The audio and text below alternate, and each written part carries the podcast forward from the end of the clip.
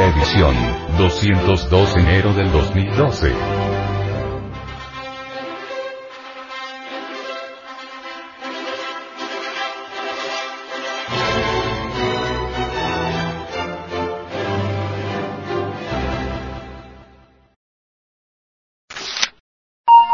La epilepsia del orgasmo y el gozo de la cópula metafísica.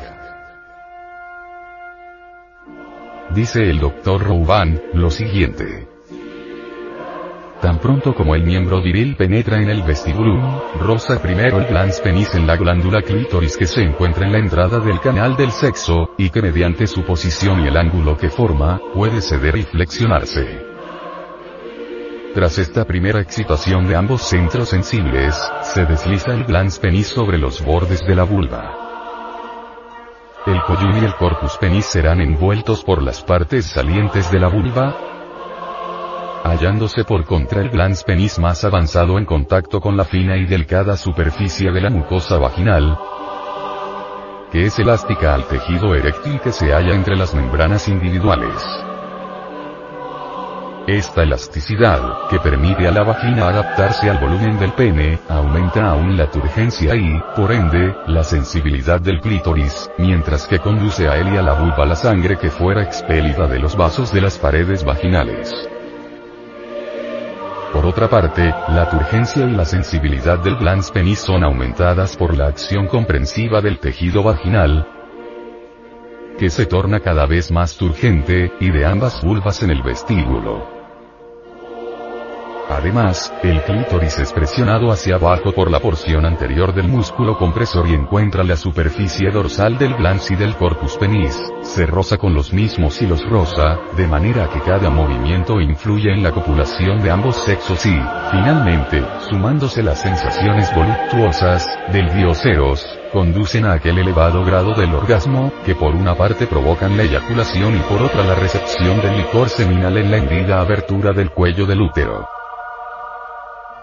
Cuando se piensa en la influencia por el temperamento, la constitución, y una serie de otras circunstancias, tanto especiales como corrientes, que tienen sobre la facultad sexual, uno se convence de que no se haya muy solucionada la cuestión de la diferencia en la sensación del placer entre ambos sexos, y hasta de que dicha cuestión, envuelta entre todas las diversas condiciones, es insoluble.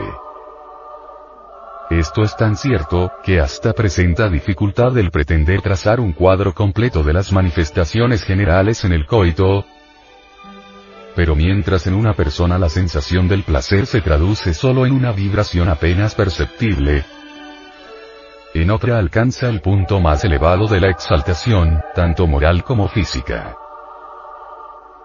Entre ambos extremos hay inúmeras transiciones aceleramiento de la circulación de la sangre, vivas palpitaciones de las arterias. La sangre venosa, que es retenida en los vasos por la concentración muscular, aumenta la temperatura general del cuerpo, y ese estancamiento de la sangre venosa, que de manera aún más pronunciada tiene su acción en el cerebro, por la contracción de los músculos del cuello y la inclinación hacia atrás de la cabeza, causa una momentánea congestión cerebral, durante la cual pierden algunos la razón y todas las facultades intelectuales. Los ojos, enrojecidos por la inyección de la conjuntiva, se tornan fijos y de mirada incierta, o como en el caso de la mayoría de las veces, se cierran convulsivamente, para rehuir el contacto con la luz. Esto es algo que está íntegramente comprobado. La respiración, que en unos es jadeante y entrecortada, se interrumpe en otros por la espasmódica contracción de la laringe, y el aire retenido por algún tiempo, busca finalmente un camino al exterior, mezclado con palabras inconexas e incomprensibles. Como he señalado, los centros nerviosos congestionados producen solo impulsos confusos. El movimiento y sensación muestran un desorden indescriptible.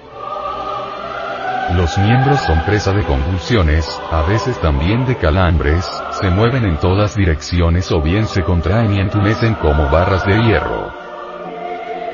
las mandíbulas apretadas hasta rechinar los dientes, y ciertas personas llegan tan lejos en su delirio erótico, que olvidándose por completo de la pareja, la muerden en estos espasmos de placer en el hombro hasta hacerla sangrar. Este estado frenético, esta epilepsia y este delirio sexual, duran acostumbradamente solo breve tiempo, pero el suficientemente largo como para agotar por completo la energía del organismo en el animal intelectual que desconoce la magia sexual y para quien tal hiperexcitación ha de concluir con una pérdida más o menos abundante de esperma, mientras que la mujer por muy enérgicamente que pueda haber coparticipado en el acto sexual, solo sufre una pasajera lasitud que es mucho más reducida que la del hombre, y que le permite recuperarse más rápidamente para repetir el coito. La obra titulada, Logos. Mantram. Magia. Del gran maestro gnóstico Rosacruz Dr. Arnoldo Kerungeler es una verdadera joya de la sabiduría oculta. Termina el gran maestro diciendo en esa obra lo siguiente. En la lección octava del curso zodiacal el Dr. Krumeyer escribió un párrafo que escandalizó a muchos sabiondos. Estos, después de la muerte del maestro, han tratado de adulterar este párrafo, a su manera, cada cual de acuerdo con sus teorías. Vamos ahora a transcribir el párrafo tal cual el maestro Viracocha lo escribió. Veamos. En vez del coito que llega al orgasmo deben prodigarse reflexivamente dulces caricias, frases amorosas y delicados tácteos, manteniendo constantemente apartada la mente de la sexualidad animal, sosteniendo la más pura espiritualidad, como si el acto fuera una verdadera ceremonia religiosa. Sin embargo puede y debe el hombre introducir el pene y mantenerlo en el sexo femenino, para que sobrevenga a ambos una sensación divina, llena de gozo, que puede durar horas enteras, retirándolo en el momento en que se aproxima el espasmo, para evitar la eyaculación del semen.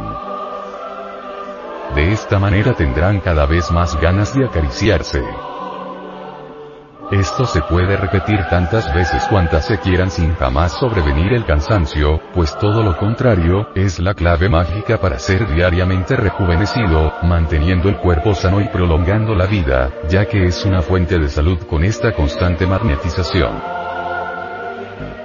Sabemos que en el magnetismo ordinario, el magnetizador comunica fluidos al sujeto y si el primero tiene esas fuerzas desarrolladas puede sanar al segundo. La transmisión del fluido magnético se hace de ordinario por las manos o por los ojos, pero es necesario decir, que no hay conductor más poderoso, mil veces más poderoso, mil veces superior a los demás, que el miembro viril y la vulva, como órganos de recepción. Si muchas personas practican eso, a su alrededor se esparce fuerza y éxito para con todos los que se pongan en contacto comercial o social con ellos pero en el acto de magnetización divina, sublime, a que nos referimos. Ambos, hombre y mujer se magnetizan recíprocamente, siendo el uno para el otro como un instrumento de música que, al ser pulsado, lanza o arranca sonidos prodigiosos de misteriosas y dulces armonías. Las cuerdas de ese instrumento están esparcidas por todo el cuerpo y son los labios y los dedos los principales pulsadores de él, con la condición de que presida ese acto la pureza más absoluta, que es la que nos hace magos en ese instante supremo.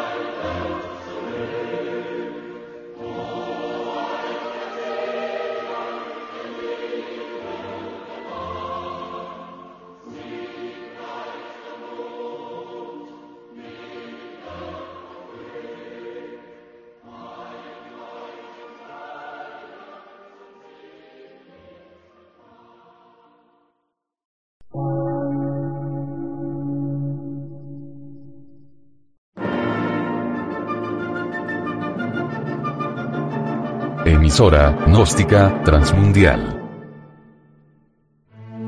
Por una nueva civilización y una nueva cultura, sobre la faz de la Tierra.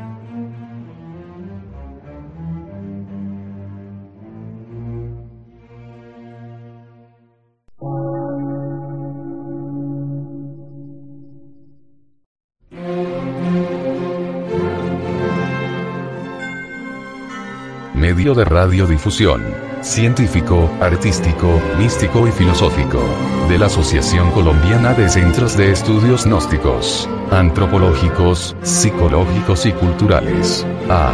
C.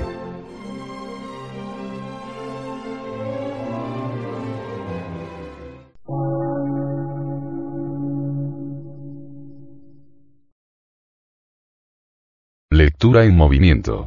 Difusión sin fronteras.